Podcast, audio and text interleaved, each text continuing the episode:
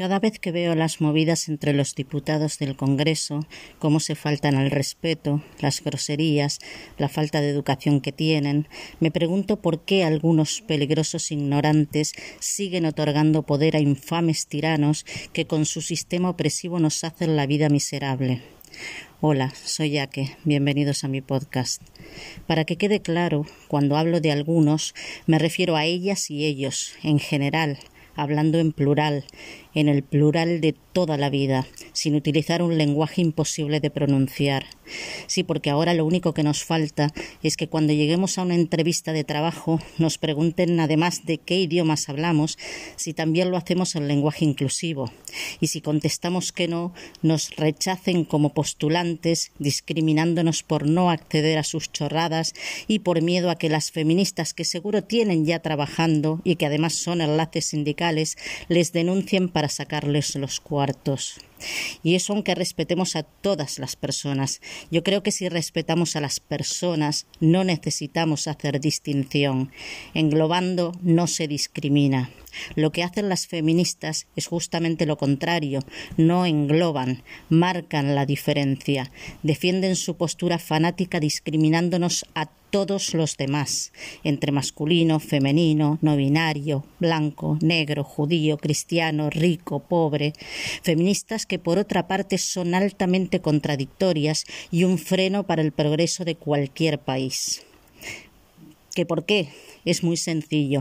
Las feministas de Unidas Podemos y el feminista del presidente, con su abuso de poder reflejado en leyes que sobrepasan lo insólito, están contribuyendo a que haya más racismo, homofobia, xenofobia, antisemitismo y todas las formas posibles de discriminación por raza, orientación sexual, cultura, religión, ideología política. En vez de avanzar, retrocedemos que se dejen ya de ridiculeces y de buscar la atención intentando sobresalir con normas atávicas, humillantes y desiguales por falta de capacidad intelectual. Si continúan actuando de manera irracional, en breve empezarán por implantar normas sociales distintivas, como por ejemplo líneas de autobús exclusivas para lesbianas, donde no tendremos cabida al resto de los mortales, diferencias restaurantes, cafeterías, sitios de ocio, lugares públicos y algunos privados, como hacían con los negros hasta mitad del siglo XX, solo que ahora la segregación será de todos a las lesbianas, pero sobre todo de los hombres, a los que odian de manera demencial. Hago mención a las lesbianas porque en definitiva es el único colectivo que las mueve. Todos los demás somos la misma mierda para ellas. Me refiero a las feministas. Si te pones a pensar, no dista mucho la ideología general de los partidos ultras a la del Ku Klux Klan. Y no, no exagero para nada. Los salvajes del cucurucho blanco, llenos de odio hacia los negros, yo creo que era porque se sentían en desventaja, ya que lo único que podían superarles era en el tema económico. Secuestraban, violaban y asesinaban a mujeres negras con la autorización de políticos infames y de razonamiento corto, entre otras cosas. Ahora también políticos de micro cerebro y sin cucurucho animan a ignorantes a cometer los mismos delitos hacia cualquier persona con la promesa de no recibir castigo. Y si no, a ver dónde están los violadores que actúan en manada, destrozando la vida a niñas y adultas. Están todos en la calle porque así lo deciden sus familias de actitud amenazadora, con la autorización de partidos políticos y sentencias impuestas a jueces cobardes y arribistas. Y encima son tan hipócritas que luego pretenden pretenden ganar votos aboliendo el oficio más antiguo del mundo. Dicen que de regularizar la prostitución estarían contribuyendo a fomentar la violencia hacia las mujeres, cuando en realidad a lo que estarían contribuyendo sería engrosar la caja del Estado y a mermar el patrimonio personal de los cucos políticos. ¿Cómo es posible que quieran multar y meter a la cárcel a clientes de prostitutas y a los trabajadores del sector por pagar y cobrar por follar con consentimiento y y que los perversos violadores se vayan de rositas sin pena ni castigo. ¿Por qué la gente sigue consintiendo tales barbaridades, votando a verdaderos violadores de derechos humanos? Que quieran regular la prostitución me parece perfecto, porque si inspeccionan los clubes de alterne de la misma forma incansable que lo hacen con los autónomos, acabarían con el proxenetismo, la trata de personas, abusos continuados, tráfico de estupefacientes y muchos otros delitos cometidos hacia los trabajadores por parte de los chulos. Que vayan en contra de las personas adultas que eligen libremente intercambiar sexo por dinero no me parece nada bien. De todas maneras, del dicho al hecho hay un trecho.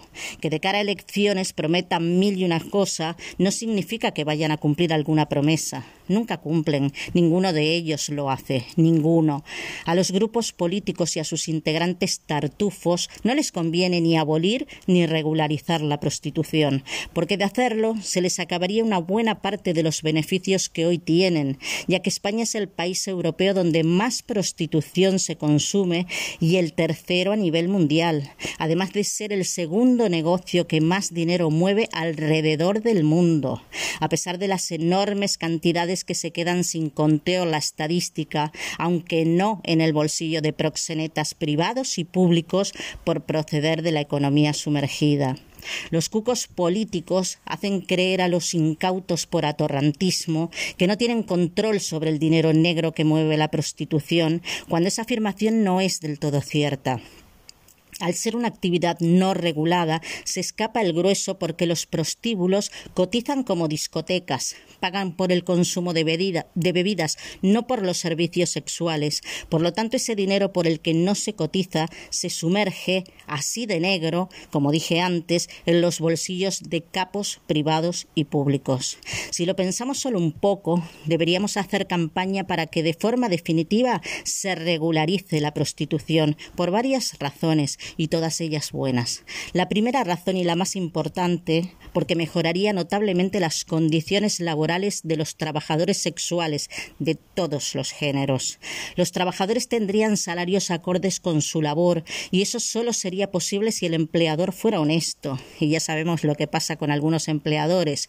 Pero para eso también está la seguridad social, para que se cumplan al pie de la letra las condiciones laborales.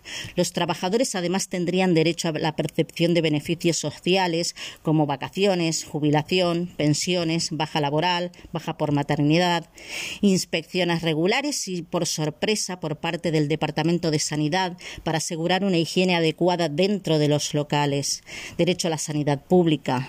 Y en cuanto a los locales de alterne, asumirían los gastos reales por la actividad concreta a la que se dedican, por lo que a la hacienda pública recaudaría anualmente miles de millones de euros que podrían servir se me ocurre para soliviantar y equiparar los impuestazos que pagamos los que no somos empresarios, funcionarios o políticos.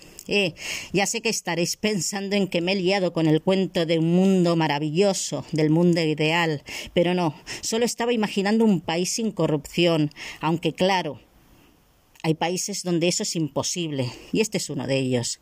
Sí, sí.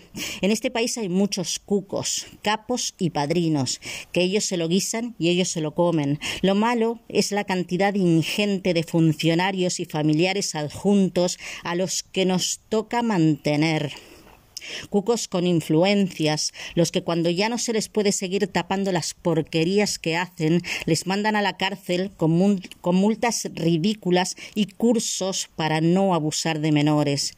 No puedo dejar de pensar en qué aprenderán en esos cursillos, si serán tipo castigo como los de Bar Simpson, escribir doscientas veces en una pizarra no es no esa es la clase de mafia la que mantenemos, tanto fuera como en el trullo. Un trabajador medio percibe un sueldo de 900 euros mensuales por 14 pagas. Un preso le cuesta a España 2.000 euros al mes. Un preso que da lo mismo si, ha ingresado por robar comida para darle a sus hijos o por abusar sexualmente de una menor tutelada en el centro donde trabaja como educador. Cuando hablo me gusta poner ejemplos, pero este no lo es. Se trata de una cruel realidad en la que se han visto implicados unos cuantos funcionarios, políticos y otros tantos que nunca serán mencionados, como suele suceder a menudo. Hay casos que tienen que ser destapados y ventilados, caiga quien caiga, y este es uno de ellos. La vicepresidenta, portavoz y consejera de Igualdad y Políticas Inclusivas de la Generalitat Valenciana, por compromiso, Mónica Oltra, por lo visto ya no se salva de ser investigada, porque el olor a podrido en este caso era bastante fuerte y ya no se podía disfrazar más, pues está siendo investigada por presunta participación en, en el delito de abusos sexuales continuados cometidos por su ahora exmarido a una menor tutelada en el mismo centro de acogida donde era educador.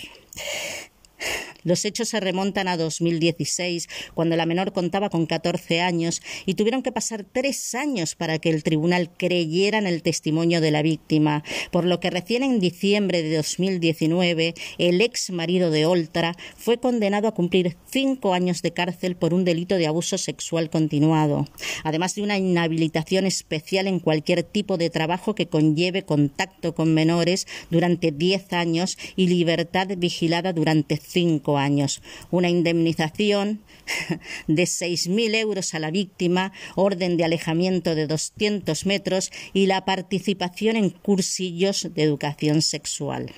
Al parecer, en 2017, la menor había denunciado ante los responsables del centro de la Generalitat donde vivían acogida los abusos sexuales a los que estaba siendo sometida por el ex marido de Oltra. Tanto la dirección del centro como la psicóloga, y el mismo acosador enviaron a la menor a un centro psicológico privado donde crearon un informe que desacreditaba a la víctima, que ocultaron durante dos años y que sacaron a la luz a los pocos días de terminado el juicio. Oltra, sus subordinados, la psicóloga del centro de acogida, la del centro privado, la secretaria autonómica de atención primaria y servicios sociales, funcionarios y así hasta 13 personas presuntamente encubrieron los abusos por parte del educador, por lo que en abril de este año, o sea, seis años después, el juez, de el juez, de instrucción solicitó al Tribunal Superior de Justicia de la Comunidad Valenciana que les investigue por haber desacreditado a la niña cuando ésta en 2017 denunció los hechos ante la policía y por no informar de lo ocurrido a la Fiscalía de Menores con la intención de que no se investigara.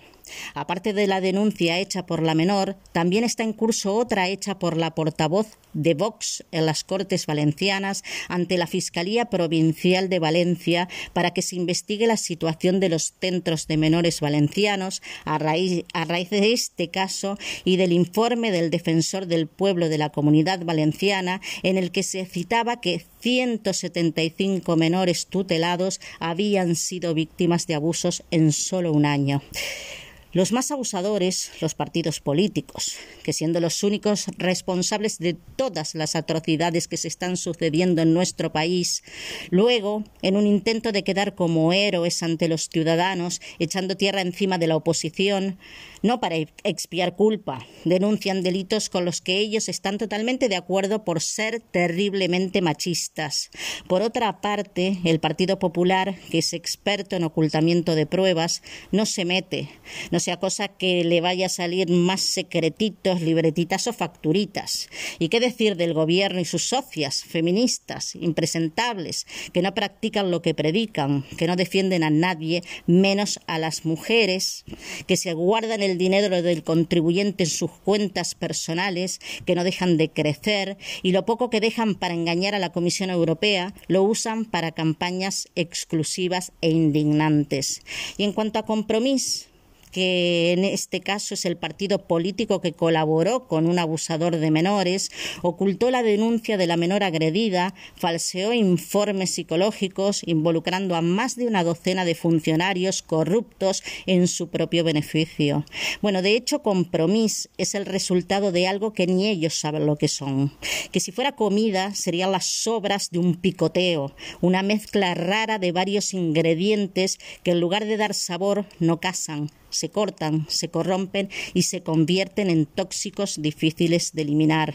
No sabes si verterlos en el cubo de la izquierda, en el de la más a la izquierda, en el centro o casi rozando la derecha.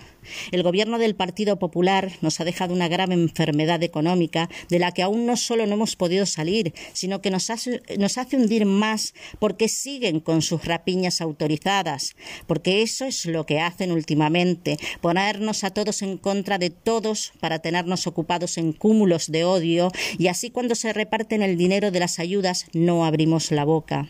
El gobierno de ahora nos ha traído despotismo, nepotismo, ausencia de derechos y por lo tanto total indefensión ante abusos varios. Y ante los graves errores cometidos por la corrupción, el enemigo mayor se abre paso para acabar de aniquilarnos cuando en unas elecciones sale elegido el partido político al que votas sin tratar de entender si estás o no de acuerdo con su ideología, sin averiguar qué es exactamente lo que defienden y sin haber comprobado si sus manos están teñidas de algún color, piensa de qué manera tus actos pueden llevarnos a los demás a la destrucción. El filósofo y profesor austríaco, célebre por haber fundado el falsacionismo y por sus teorías de la falsabilidad y el criterio de demarcación, Karl Popper dijo la verdadera ignorancia no es la ausencia de conocimientos, sino el hecho de rehusarse a adquirirlos. Hasta el martes, un abrazo y recordad que las penas compartidas son menos penas y que la unión hace la fuerza.